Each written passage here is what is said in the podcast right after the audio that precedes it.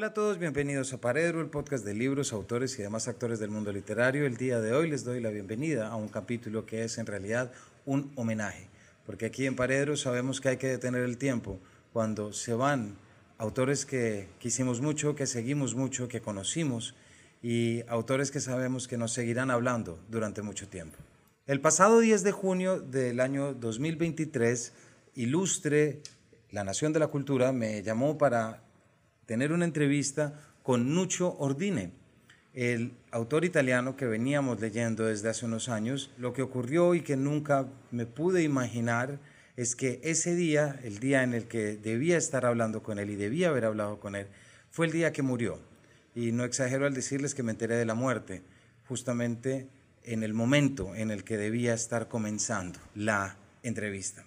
Así es que con Ilustre decidimos hacer un homenaje y en alianza con Paredro hemos decidido también traerla para poder. En este caso, eh, soy solamente yo hablando sobre Nucho Ordine. Este es un homenaje que quise hacerle muy desde mi corazón, ya lo escucharán, eh, y por supuesto desde mi mente lectora, porque para mí Nucho Ordine fue un autor muy importante en la defensa de los clásicos, en la habilidad que tuvo para acercarnos a aquello que a veces sentimos tan lejano, sentirnos acompañados, todos aquellos que leemos y que tanto recomendamos la lectura, precisamente por su supuesta inutilidad. Nucho Ordine nació en Diamante en 1958 y murió en Calabria en el 2023, el pasado 10 de junio. Fue profesor de literatura italiana en la Universidad de Calabria y autor de diversos libros, varios de ellos sobre Giordano Bruno y el Renacimiento. Nucho Ordine fue verdaderamente reconocido desde el 2013, cuando Acantilado publicó La utilidad de lo inútil, fue traducido en 24 lenguas y cuatro años después publicó Clásicos para la vida, Tres coronas para un rey en el 2022 y Los hombres no son islas, publicado el mismo año. En el año 2023, no hace mucho, recibió el Premio Princesa de Asturias de Comunicación y Humanidades, que lastimosamente no alcanzó a recibir. Así es que el día de hoy, cumpliéndose un mes de la muerte de Nucho Ordine y fuera de programación, les traemos esta homenaje eh, realizado en conjunto entre Paredro e Ilustre, invitándolos a leer a un gran estudioso, a un gran defensor de lo clásico y a una de esas personas que consideramos de la casa, es decir, una de esas personas que estaba convencida de que a través de la literatura vivimos mejor. Bienvenidos a nuestro homenaje a Nucho Ordine. ¿Qué es Ilustre? Ilustre es una plataforma de divulgación cultural creada para toda la comunidad hispana del mundo.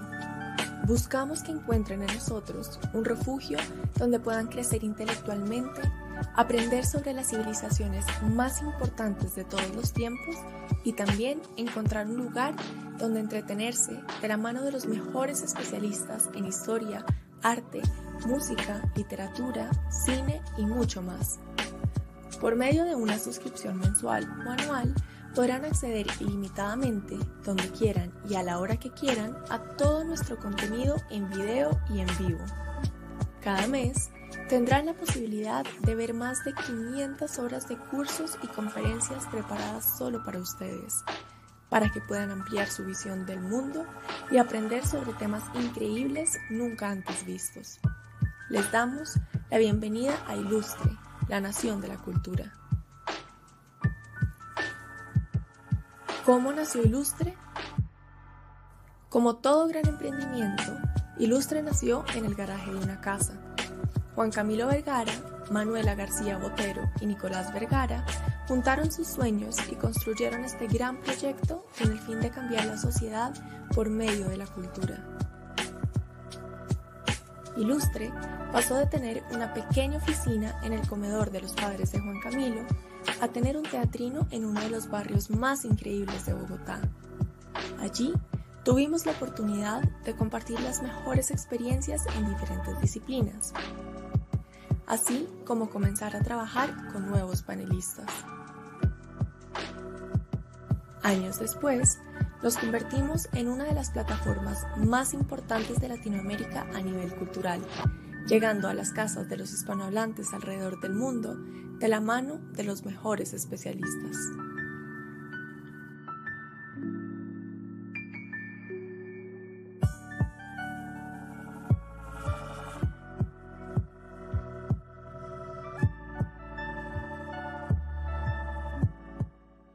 Hola a todos, les damos la bienvenida desde Ilustre a nuestro homenaje a Nucho Ordine. Debo comenzar diciéndoles que es muy extraño saludar en un homenaje en el que en principio no debía hacerlo, en el que en principio no, debía, no deberíamos estar solos hablando sobre Nucho Ordine, sino que debimos haber estado con él, eh, debimos haber estado ese día, ese sábado con él, y quiero comenzar solamente compartiéndoles lo que supuso compartirles a ustedes, a, estos, a, nuestros oyentes que nos saludan desde Colombia, Argentina, Estados Unidos, Reino, Unido, que es muy, no voy a decir difícil, pero, pero pone mucho que pensar cuando uno tiene que preparar un homenaje, cuando en realidad había preparado una entrevista al autor. Quisiera comenzar por ahí, quisiera comenzar compartiéndoles lo que supone cambiar preguntas que se ven hacia el futuro por afirmaciones que ven hacia el pasado.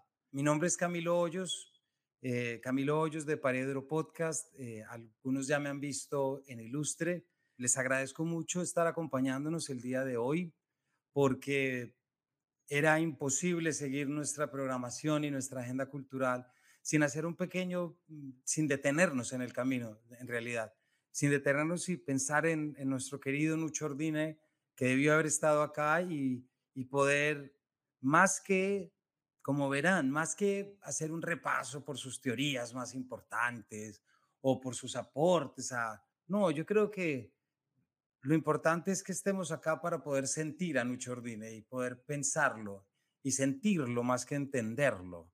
Y yo creo que difícilmente hay un autor o un pensador a quien se le aplique mejor esa afirmación, pensarlo en vez de entenderlo, porque en muchos aspectos yo considero que estar, estar cerca de él y haber estado cerca de él, como yo estuve en dos ocasiones.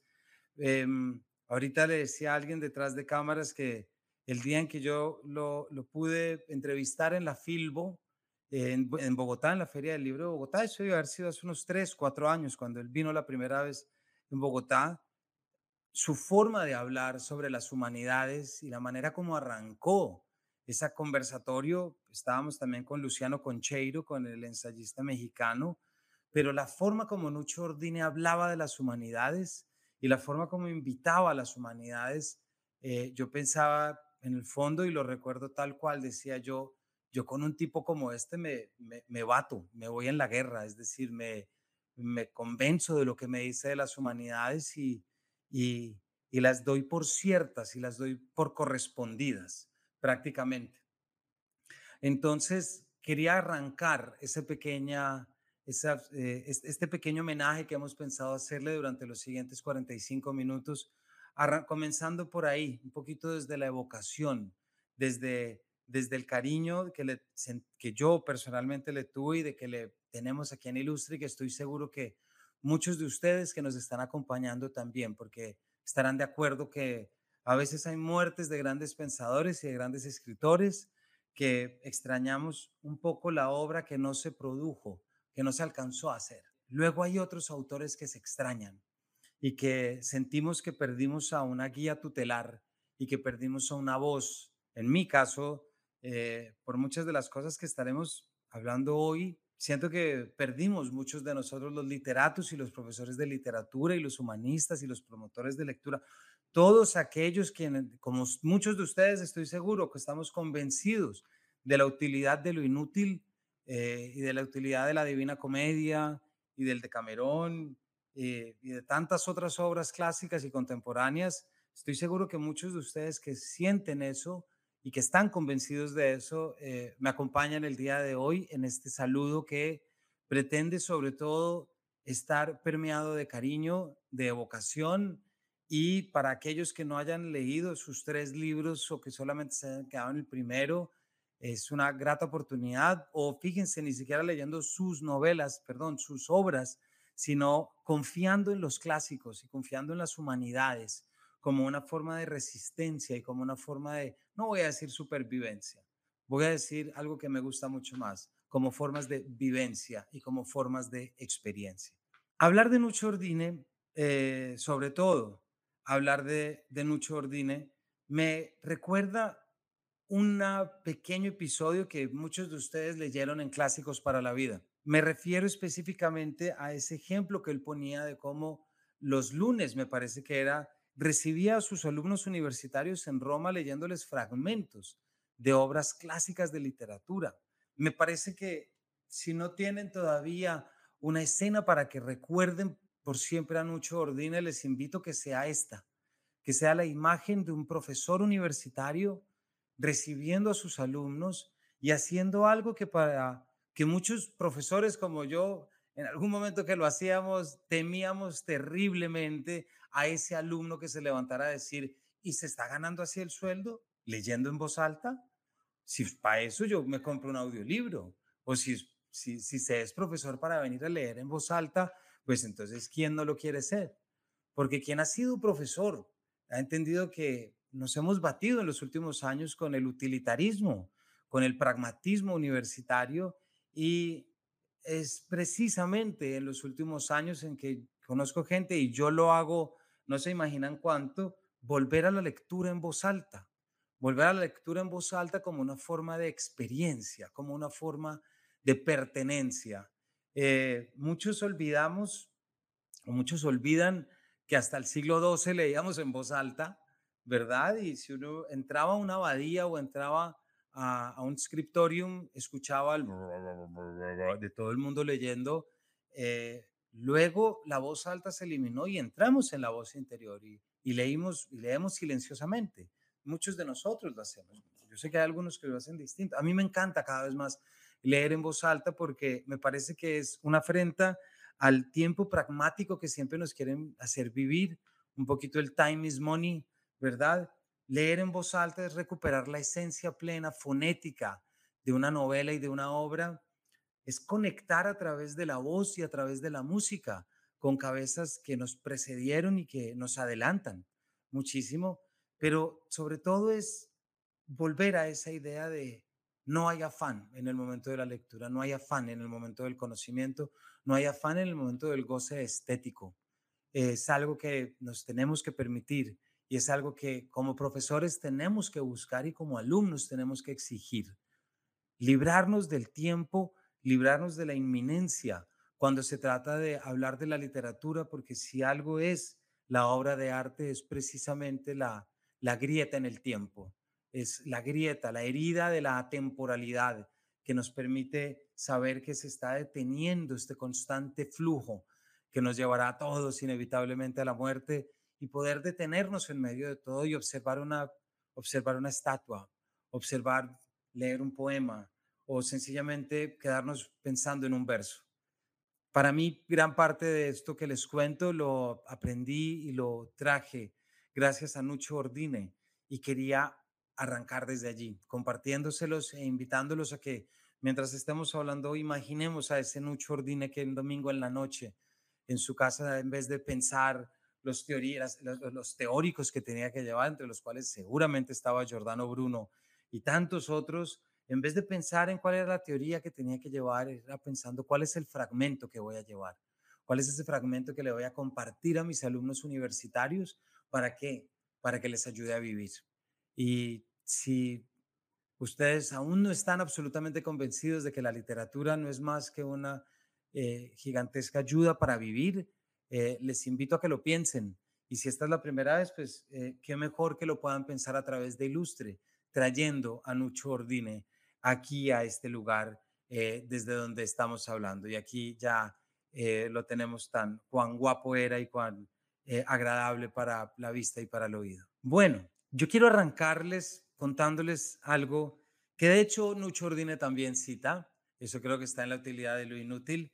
Pero él habla de, él, trae un pequeño fragmento que desde que yo lo escuché, también se puede leer, pero desde que yo lo escuché, se me quedó pegado y, no puedo y, siempre creo que de pronto recurro a él cuando estoy nervioso y cuando estoy sintiendo que estoy diciendo algo que es muy importante, eh, cosa que no me deja de pasar en este momento, pero es ese fabuloso discurso que lee el autor norteamericano David Foster Wallace a los alumnos de artes liberales de Kenyon College, más o menos en el 2004-2005, un muy bello texto titulado Esto es agua, eh, del cual quedó grabado, se puede escuchar y se pueden meter a YouTube si quieren para oírlo y además como lo lee Foster Wallace, que es precioso.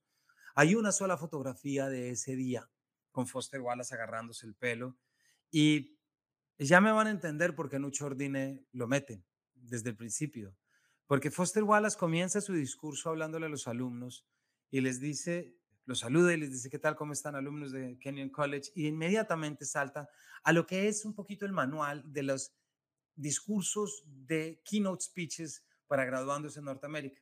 Y entonces comienza con una pequeña historia. Es una historia que en gran medida yo creo que Nucho le encantaba no solamente porque la incluye, sino porque toca y permea muchas de las cosas que él decía. Foster Wallace habla de este par de pescaditos que van nadando por el río y de repente se cruzan con un pez más grande que viene en sentido contrario.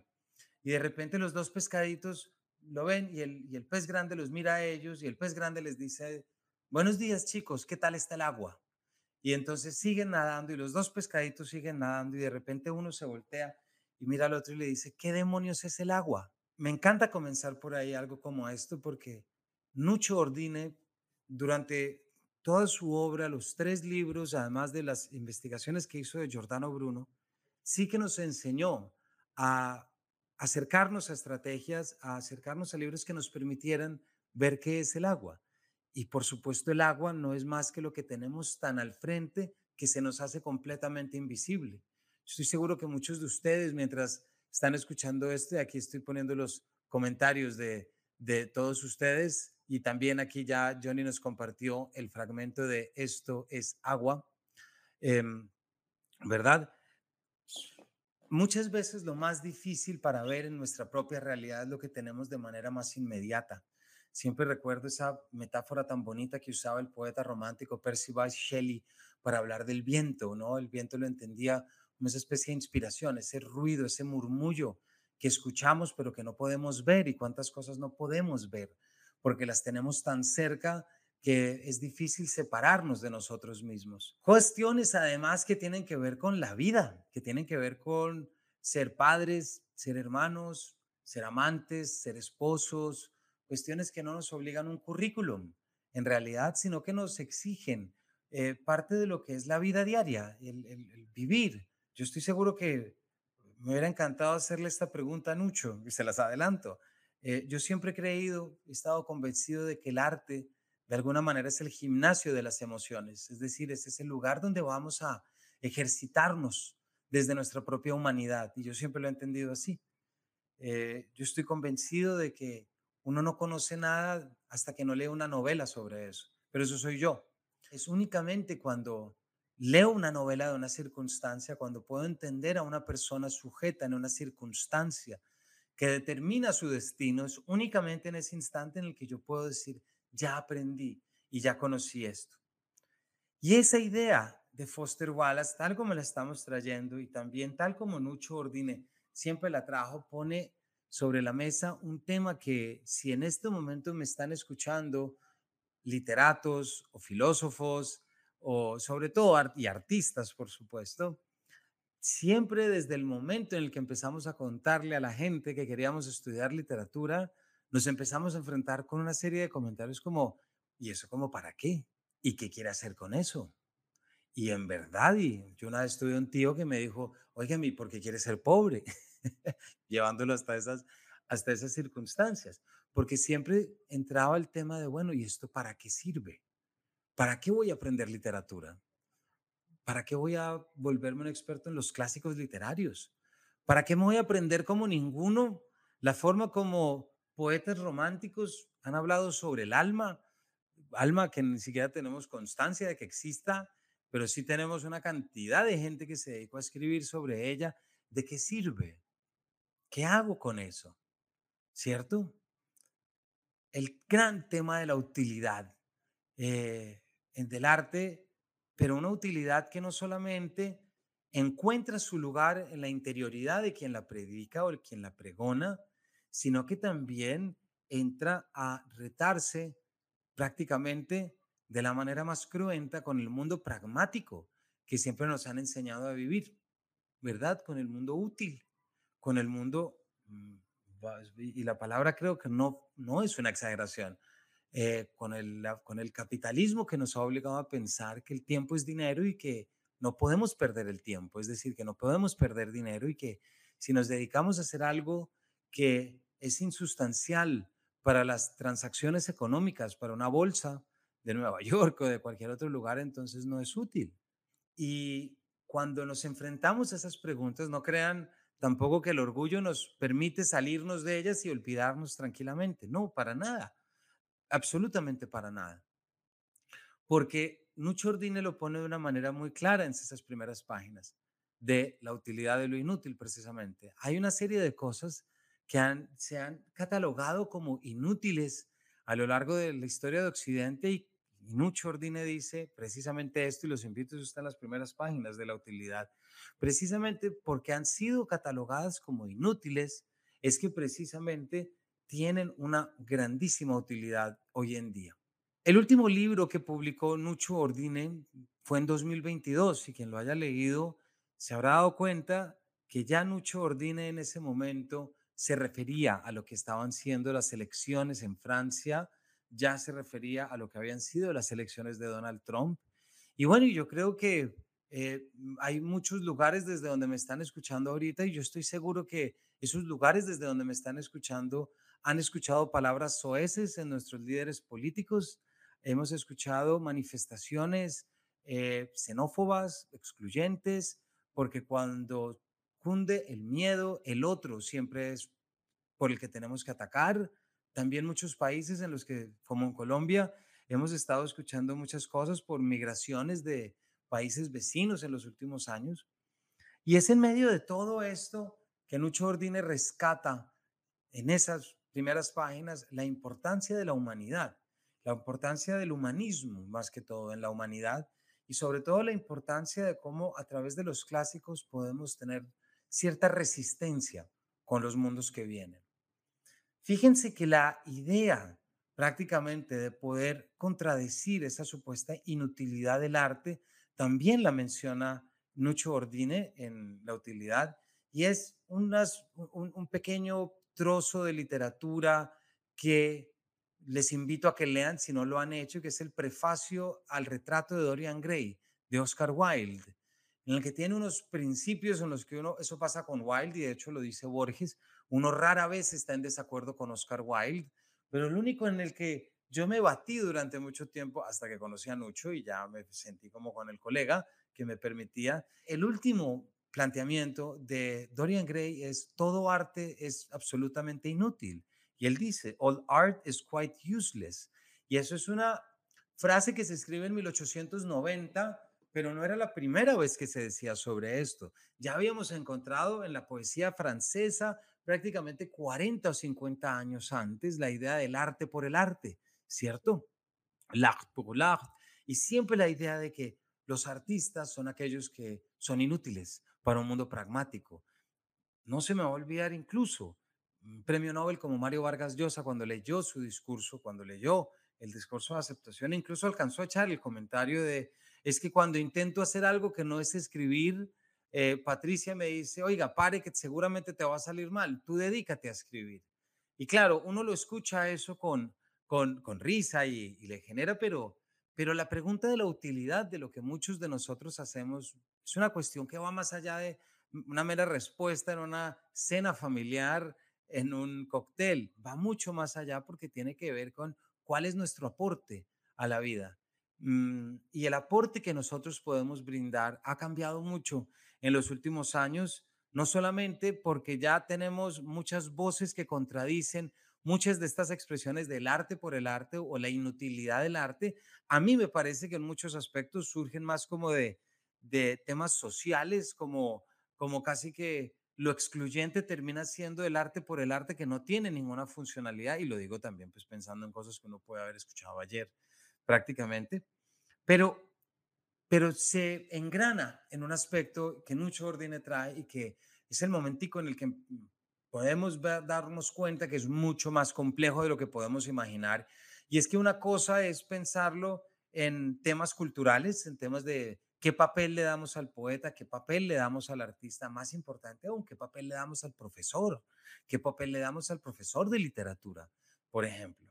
Y el problema se complejiza todavía más con todo lo que ha supuesto en los últimos, me atrevo a decir, 15 años de crisis educativas en las que las facultades de ciencias sociales se han visto radicalmente disminuidas, en que las carreras de literatura también se han visto disminuidas, porque, y de esto no me despego de Nucho Ordine cuando lo critica, es muy complicado cuando una universidad se convierte en un prácticamente en un centro de atención y entiende que los alumnos son sus clientes y que lo que tenemos que hacer es garantizar su inclusión laboral pasando por alto todo aquello que la literatura nos puede enseñar y que difícilmente vamos a encontrar en un cuestionario o en un examen universitario para darnos cuenta de si sí o si no.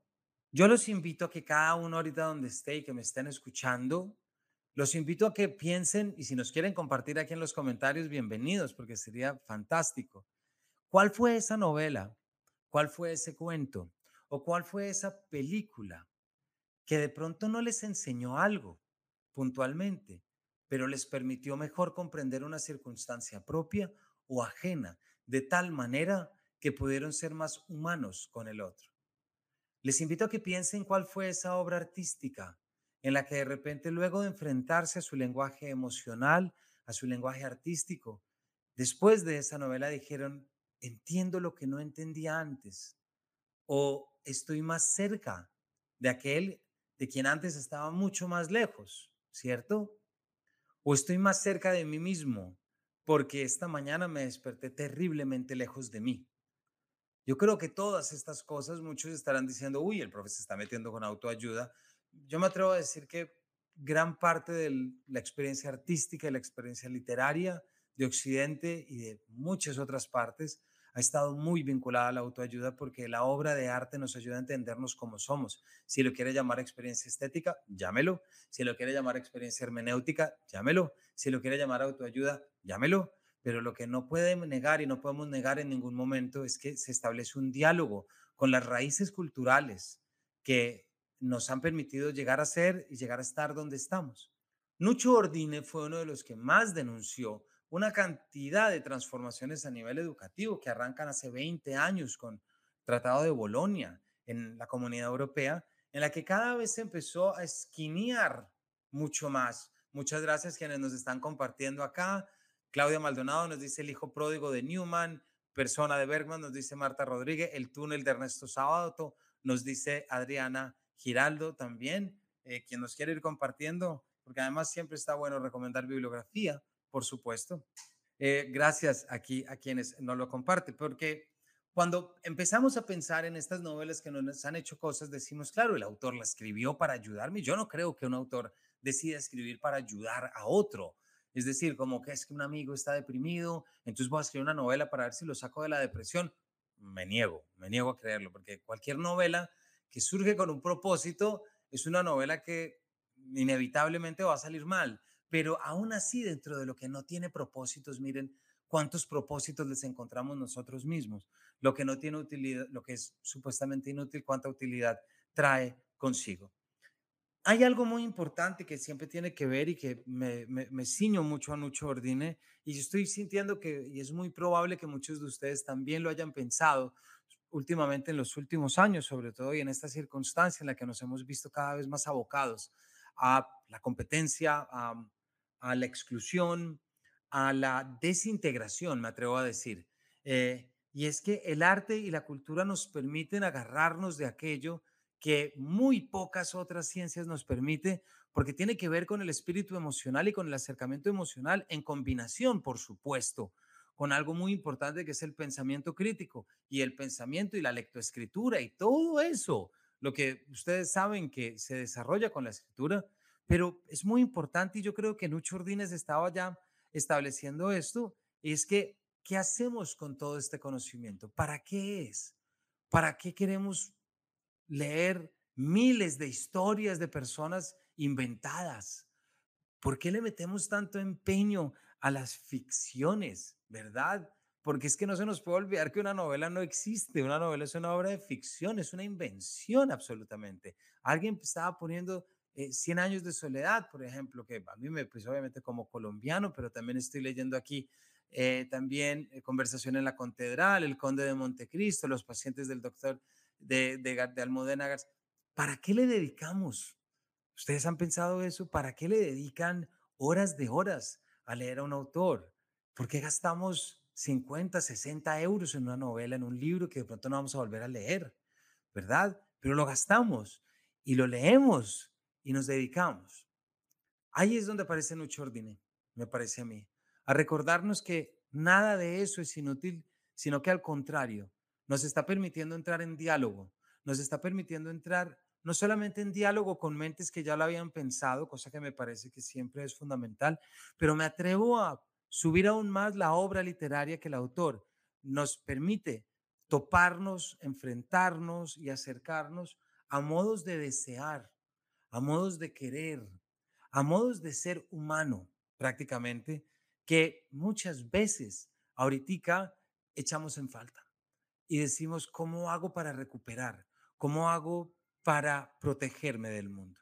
Cuando Nucho Ordine se refiere a la gran problemática que está surgiendo en los medios educativos y de allí, si se quiere, prácticamente es de donde surge la gran idea, es decir, la utilidad y lo inútil como ese gran manifiesto y luego clásicos para la vida y, su tercera obra sobre específicamente Nadie es una isla, que es del 2022, Los hombres no son islas y anteriormente Clásicos para la vida, empezamos a entender que la literatura está más cerca de lo que queremos que haya estado, está más cerca de lo que muchas personas nos han dicho que está y nos recuerda esos otros que junto con Nucho Ordine ya se estaban debatiendo y hay una que a mí me parece que es fundamental y que es una lectura que les recomiendo muchísimo eh, quien quiera contrastar con Nucho Ordine como lo es eh, Sin ánimo de lucro de Marta Nussbaum, la autora norteamericana,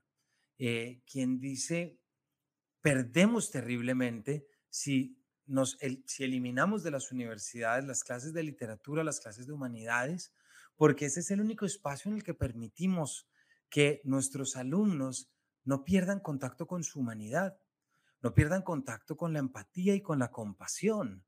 Eh, sí, compasión puede ser una palabra que suena muy cristiana, muy católica, lo que ustedes quieran, pero no por eso pierde su humanidad. Eh, y eso a mí me parece que es uno de los elementos también más importantes, ¿no? Em, cuando estamos pensando en la humanidad y cuando estamos pensando en la empatía, también estamos pensando en formas de conocer al otro.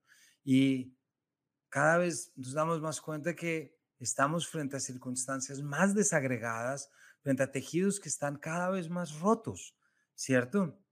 Y alguien como Nussbaum aparece para recordarnos esto. Yo siento que no solamente mucho Ordine nos hizo pensar en el devenir de nuestras universidades y el devenir de nuestras, de nuestras facultades, eh, sino que también a muchos de nosotros, y se los comparto como profesor de literatura, eh, nos hizo también como perderle un poquito el miedo a la palabra utilidad, ¿verdad? Por supuesto que muy pocos poetas y escritores escriben su novela pensando en la utilidad económica que les da, pero pueden estar seguros que si les da, va a ser un momento muy especial por una sencilla razón, porque les va a permitir escribir con mayor tranquilidad la siguiente obra. Ha habido siempre una especie de, em, de lucha con la palabra, aunque evidentemente Nucho Ordine toma la palabra y le da el giro para retirarla, pero yo creo que a mí por lo menos también me, me ayudó para, para poder pensarnos desde cuán útil es muchas de estas cosas a través de las cuales eh, nos han enseñado a que en la medida en que no tiene utilidad, no tiene proyección sobre nuestra vida. Y quiero quedarme un poquitico con eso, ya pensando en los últimos dos libros de Nucho Ordine, que son prácticamente lecciones, bueno, vamos a llegar ahorita a eso, pero que son prácticamente eh, esa selección que él hacía de los, de los fragmentos para ir a leerla a sus alumnos lo más bonito es que él lo hacía que les ayude a vivir, es decir, a que, a que les ayude. Y fíjense, quien conozca también de teoría literaria o, conozca eh, terminología. Hay un autor que, rumano que se llama Svetan Todorov, que yo le he leído las cosas más teóricas que ustedes se puedan imaginar, pero en un libro muy bonito publicado en el 2002, él habla eh, que se llama La literatura en peligro. Semejante eminencia teórica sale y dice, yo es que la verdad he leído porque es que leer me ha ayudado a mejorar la vocación, mi vocación de ser humano. Yo una vez me invitaron a escribir aquí y yo les estoy hablando desde Colombia, yo soy colombiano, entonces saben que alguien colombiano, lo que es la guerra y lo que es la violencia, eh, pues ha estado siempre acompañándonos. Me invitaron a escribir una, un pequeño texto sobre el perdón, eh, que surgía de una colección por la Comisión de la Verdad, es una colección que se llama Futuro en Tránsito, y de repente me vi escribiendo sobre el perdón, pero a través de la, Ilíada de Homero, porque entendí que, el, que uno no puede hablar de perdón. Yo soy padre, yo tengo tres hijos y decía, yo no puedo hablar de perdón sin antes pensar en los que se han perdonado. Y, recordé esa pequeña escena de Príamo, padre de Aquiles, quien sabe que van a matar a su hijo, perdón, Príamo, padre de Héctor, quien sabe que van, que Aquiles va a matar a Héctor, porque es que Aquiles es el mejor de todos, quien lo ve bajar a la arena de la lucha, quien ve al frente suyo cómo matan y quien ve cómo Aquiles coge y le rompe, le, con un cuchillo le abre los tendones por detrás de los tobillos para agarrarle unas cuerdas de cuero de buey y lo amarra a su carruaje y lo pone a dar tres vueltas alrededor solamente para mostrarles a sus seres queridos lo que está haciendo con su cuerpo, que lo está destrozando. ¿Cómo alguien después de ver eso puede ir donde Aquiles, metérsele esa misma noche en su carpa y decirle, te perdono por lo que le hiciste a mi hijo? Yo creo que hay los clásicos, es los que entran a catalizar. Los clásicos son los que entran y nos permiten ayudar a entender. De tal manera que cuando traemos a Nucho Ordine, además de traer a Marta Nussbaum y además de traer a Todorov y además de traer todo esto, lo que estamos trayendo es prácticamente nuevas perspectivas de lectura.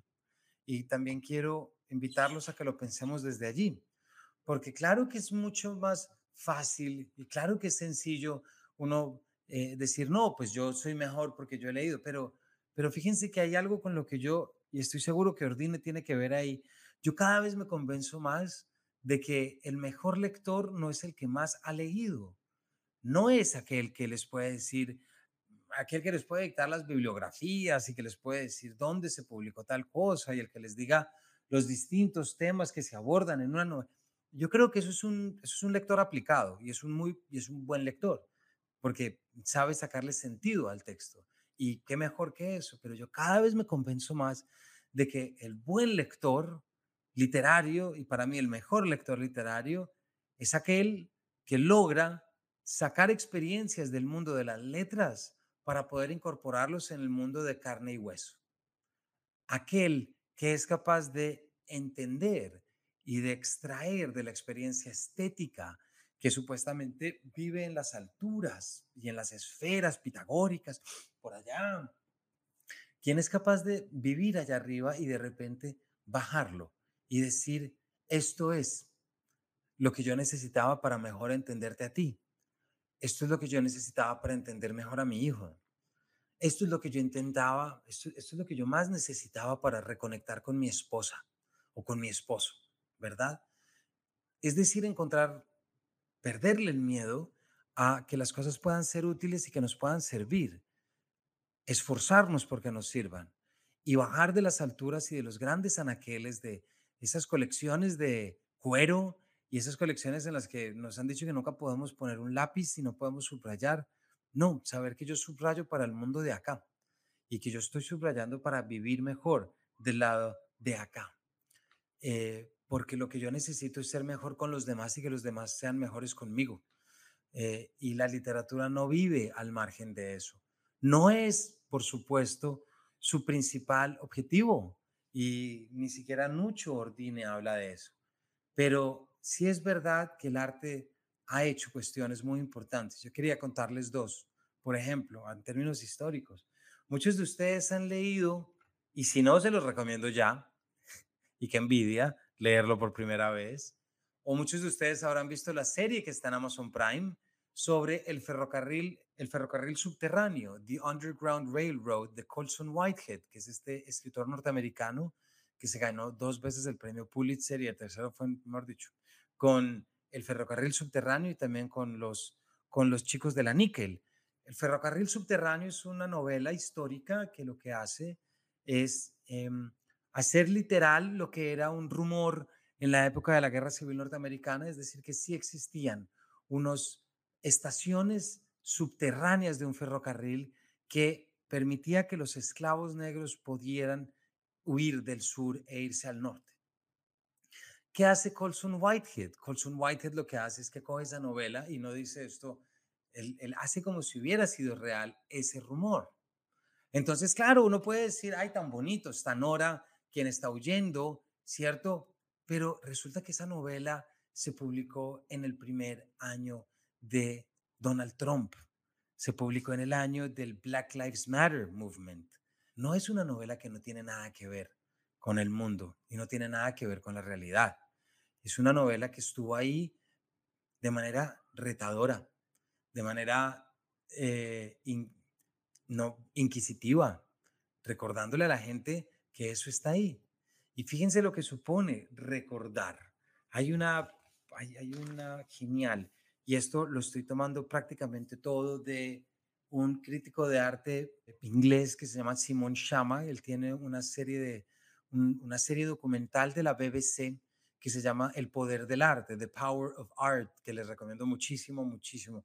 Hay una particularmente que a mí, cuando la vi, se me quedó metida por ser extraordinaria y es cuando él está hablando del Guernica de Picasso, que habla de cómo lo, pinta y de todo, pero hay un momentico que es muy especial en la obra y perdónenme el spoiler, les voy a contar dos minutos y no me les voy a dañar nada de lo que es todo lo demás, pero Simón Chama trae un momento muy especial y es hace ya casi 20 años, cuando el entonces don, eh, ministro de Interior o ministro de Defensa de George W. Bush, ahora no recuerdo si fue Colin Powell o Donald Rumsfeld, pero el hecho es que uno de los dos llegó un momento en el que en la sede de la ONU en Nueva York tenía que pararse en el atril para dar las declaraciones de que efectivamente Estados Unidos había decidido invadir Irak para encontrar armas de destrucción masiva. Y lo iba a hacer, y lo hizo de hecho. Pero imagínense lo que ocurrió. ¿Dónde lo iba a hacer? Detrás suyo. Así como donde ustedes están viendo este pescadito, pues eh, pues, estos dos tipos, uno de los dos no iba a tener un pescadito, sino que iba a tener el Guernica de Picasso. El Guernica de Picasso que recuerda las grandes atrocidades cometidas sobre los pueblos, los grandes bombardeos, las miles de muertes eh, perdidas por un régimen, por una ideología. Imagínense lo que pasó cuando Rumsfeld o Colin Powell vieron el Guernica y dijeron, no, no, no, hay que descolgarlo hay que descolgarlo de ahí. ¿Por qué? Porque uno no puede salirle al mundo, al frente del Guernica de Pablo Picasso, y contarle al mundo que está a punto de invadir un país. No al frente del Guernica, porque el Guernica está ahí para recordarnos, para recordarnos lo que fue la atrocidad. Y así están múltiples novelas.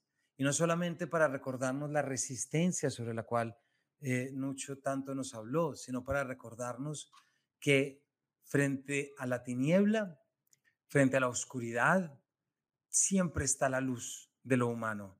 Y en eso yo me declaro un humanista y yo sé que nada está más de moda que hablar de los humanos como, como un virus, hablar de los humanos como, sí, de acuerdo, me parece que funciona, tiene su componente cómico y humorístico, no les voy a decir que no, y simpático, pero yo me niego a creerlo. Eh, y creo que los libros que nos trae Nucho Ordine la idea, la dirección de espíritu prácticamente que nos trae Nucho Ordine y que nos plantea es esa. Hay mucho más de luz que de oscuridad. Hay muchísimo más de bondad que de maldad. Hay más unión que desunión y son más las manos que quieren estar apretadas que los puños que se quieren estar luchando entre sí. Entonces es muy bonito pensar en ese par de libros de Nucho Ordine clásicos para la vida, una pequeña biblioteca ideal y por supuesto los hombres no son islas, los clásicos nos ayudan a vivir, en el que fíjense algo tan bonito que lo que está acá, y es que eh, ustedes reconocerán, porque todos reconocemos lo que es la Eucaristía, ¿cierto? Pero más que, la, más que la Eucaristía en cuanto ritual me quiero referir a lo que es a lo que es la misa, es decir, fíjense que hay algo y es la lectura de un fragmento y luego la explicación. ¿Qué es el sermón si no es la explicación del, del fragmento de la Sagrada Escritura que se acaba de leer? Pues Nucho Ordine hacía eso, pero con literatura. Nucho Ordine cogía el fragmento de la obra y entonces cogía Saint-Exupéry o cogía Shakespeare o cogía Hipócrates o cogía Goethe y lo llevaba como quien está le llevando una sagrada escritura. Y leía el fragmento y está ahí en el libro. Y leía el fragmento y después de leer el fragmento lo compartía con los alumnos. Pero pueden estar seguros que después de la lectura no les pedía que les dijera cuántas onomatopeyas había leído, no les pedía que les dijera cuál era la estructura semántica. Pueden estar seguros que no apelaba a la otra parte del cerebro, es decir, a la que nos hace vivir emocionalmente mejor, a la que nos hace vivir acompañados, a la que nos hace entendernos y a la que nos hace sentir que si no estamos en pro de entender al otro, pues tenemos los días contados literal y metafóricamente en esta tierra. Y también es muy bonito ver cómo Nucho Ordine no solamente tomaba esa idea de la lectura en voz alta, que hacía in situ, que hacía allí mismo, sino que luego ese fragmento se lo llevaba al Corriere della Sera, el periódico más importante de Italia, y la convertía en su columna semanal que se llamaba Contraverso, eh, y en el cual traía el fragmento y lo leía y lo explicaba, diciéndole a los demás que lo que muchos tanto seguimos y es invitar a leer. Invitemos a leer a los demás. Invitemos a caminar de la mano de los autores. Julio Cortázar, que es un autor a quien yo difícilmente puedo dejar por fuera, ¿no? Pero Julio Cortázar tiene un texto precioso que se llama Imagen de John Keats. Y en esas primeras páginas él dice, yo lo que quiero es caminar de la mano, de gancho con John Keats. Y eso es este libro. Yo quiero caminar así y me voy a poner de gancho de él y voy a caminar la vida a su lado. El último libro de William Ospina, el novelista colombiano, a quien recomiendo muchísimo, es un libro sobre Humboldt que se llama Pondré mi oído en la roca hasta que hable, en la piedra, perdón, confundo piedra y roca, perdón. Em, y él en el prólogo es de los prólogos más bonitos que he leído porque él dice eso, él dice, la hora y la época de los, de los enciclopedistas ya está mandada a recoger el conocimiento tal como se nos ha ofrecido, estarán ustedes de acuerdo en que no nos ha servido para lo fundamental, no nos ha servido para cuidar especies que estamos perdiendo, no nos ha servido para conectarnos con el medio ambiente, no nos ha servido para conectarnos con la vida. No, al contrario, nos ha alejado irremediablemente de ella. El conocimiento como nos los han querido vender no ha servido para garantizar nuestra supervivencia. Al contrario, el conocimiento, como nos lo han vendido, lo que se ha hecho es ponernos cada vez más contra la pared, ponernos a combatir cada vez más entre nosotros mismos. Entonces, esto no lo dice William Ospina, esto lo digo yo, pero William Ospina lo trae desde los enciclopedistas y él dice, este es un libro en el cual lo que se quiere hacer es más sentir a Humboldt que pensarlo.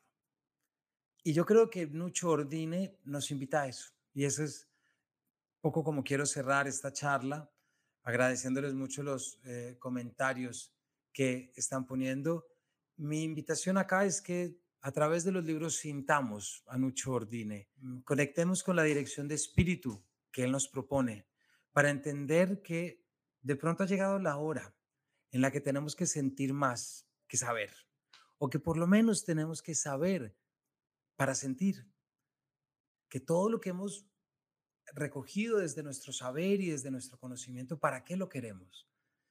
Y yo creo que lo queremos para sentir mejor, para entender mejor, para estar más cerca del otro y para yo mismo dejar de estar tan solo, porque los hombres no son islas, los hombres somos continentes. Y Nucho Ordine lo toma de John Donne Así comienza Los hombres no son islas precisamente. Los clásicos nos ayudan a vivir. Y fíjense lo bonito.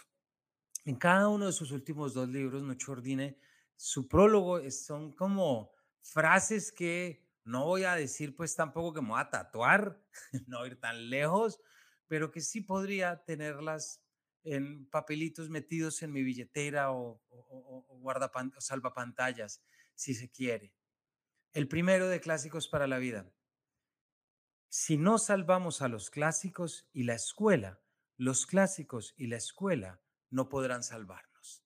Ese es el primero. Si no salvamos a los clásicos de la cancelación, si no salvamos a los clásicos de sus correcciones impertinentes, no nos van a salvar después. Si no salvamos a esos otros, si, no hacemos, si, si, no nos encargamos de que el futuro de muchos libros no sea el futuro que decidieron los herederos de Roald Dahl, es decir, cambiar palabras para que nos sintamos mejor, estamos quitándole el poder a los clásicos para que nos salven en los momentos más humanos, porque lo humano es emocional y lo humano tiene rabia y lo humano tiene ira y lo humano tiene destrucción, pero también tiene luz, también tiene resiliencia, también tiene empatía y también tiene amor. Y el amor es uno de los principios de la poesía, es de los principios. Entonces, claro que hay cosas malas, pero es más lo bueno. Y si cambiamos los clásicos que hemos heredado, nos estamos olvidando de lo que queremos. Nos estamos olvidando de lo que vamos a hacer después, ¿cierto? Es como, ahorita no se me ocurre, pero es como cuando, como cuando muchas veces guardamos cosas en las maletas nuestras, como esto me puede servir después, no me puede servir ya, como que lo podría votar, pero ¿qué tal qué? No. Y esas cositas son las que nos tenemos que agarrar. Y el segundo, en el de los hombres no son islas, sino eh, los clásicos nos ayudan a vivir, tiene una cosa que a mí me parece muy linda y, les juro y, los invito a que conozcan eh, Paredro, mi podcast, que es algo donde decimos mucho y también en las grabaciones que hay aquí en Ilustre sobre las charlas que eh, felizmente he podido dar, son dos frasecitas que, me, que mete aquí Nucho Ordine que a mí me parece que no puedo desvincular de mis clases de literatura y de mis, y de mis lecciones y es vivir para los otros literatura y solidaridad humana. Nunca me verán por ahí diciendo, y si me ven, por favor, mándenme encerrar. Nunca voy a decir que la literatura está ahí para que seamos más solidarios. Nunca voy a decir que la literatura está ahí para que seamos mejores personas. No, no es tan fácil. La literatura está ahí para darnos a nosotros la libertad de ser mejores. La literatura está ahí porque me da la libertad de pensar en mí mismo y poder decidir por mí en el mundo, de poder decidir que las cosas no son como me las venden los medios, las cosas no son como me las dicen los malhumorados, las personas no son, los extraños no son malos como me lo dicen los miedosos. No, la literatura, los clásicos, me da a mí el criterio para ser libre para poder tomar decisiones por mi cuenta. Puede que al contrario de muchos, pero surgen de libertad, de ese espacio de la libertad. Y personas como nosotros en pleno 2023, pidiendo libertad, pidiendo comprensión, no somos los únicos, no somos los primeros, no somos los primeros que levantamos la mano en un mundo caótico para decir hemos perdido el norte. Esto ha pasado, cuantas veces ustedes quieran a lo largo de la historia. Error cometeríamos al creer que somos los primeros. Error cometeríamos al únicamente vernos en nuestro ombligo y decir, no, es que a mí es a quien me tocó preocuparme por el otro. No, créanme que no. Somos, son muchos los que ya antes han estado en esas. Son muchos los que ya antes han perdido la vida por la libertad. Son muchos quienes se han batido porque un libro permanezca y son muchos quienes se han batido por la solidaridad. No somos los primeros. Tenemos que aprender del pasado. Tenemos un futuro fascinante. No voy a decir incierto porque no me gusta tampoco dejar aquí en, en mis últimas palabras un aire melodramático, pero sí es verdad que cada vez hay fuerzas disgregadoras más latentes sí es verdad que cada vez hay más fuerzas perversas que prefieren vernos desconectados que conectados. Sí hay verdad que mucha gente quiere que seamos individuales y no grupales. Josep María Esquirol, un autor publicado también por Acantilado como Nucho Ordine, eh, lo dice eso claramente. Sí hay fuerzas disgregadoras, sí hay enemigos de la amistad y sí hay enemigos del amor, estoy seguro. ¿Qué hacemos? Leer, sentir, acercarnos a los otros, acercarnos a los otros desde la suspensión del juicio moral. Sí podemos acercarnos a los otros y los otros sí nos pueden hablar al oído. Y los otros, esos que viven en esos libros, esos Platones, esos Hipócrates, esos Giordano Brunos, que están ahí y que Nucho nos los trajo para que los volviéramos a ver, no están más allá del reflejo de un espejo. No están más allá de nosotros mismos mirándonos en el espejo, intentando reconocernos en el 2023 y preguntándonos qué hacemos, para luego nunca olvidar esa tan importante que nos enseña Nucho Ordine y que nos enseña Foster Wallace. Y es que hay momentos en los que me tengo que concentrar y repetirme, esto es agua, esto es agua. Muchísimas gracias por habernos acompañado en este momento tan bonito con todos ustedes y trayendo a Nucho, por supuesto. Y yo no sé ustedes, pero yo solamente les quiero contar que con la muerte de Nucho Ordine yo siento que, y no es que fuera amigo, o sea, no es que fuera amigo, lo vi dos veces y lo entrevisté, pero a mí me parece que perdí una estrella. Por fortuna me enseñó muy bien a tener el astrolabio y la brújula bien aceitada para nunca perder el norte. Muchísimas gracias a todos ustedes.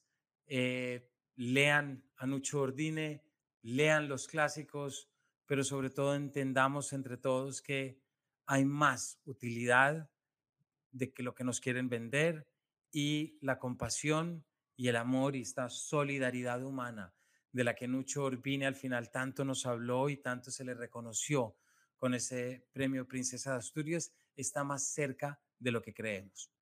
Estamos muy contentos que les haya gustado este espacio porque es muy importante frente a momentos como esto leer, recordar y sentir. Así que muchísimas gracias y nos vemos en una próxima edición.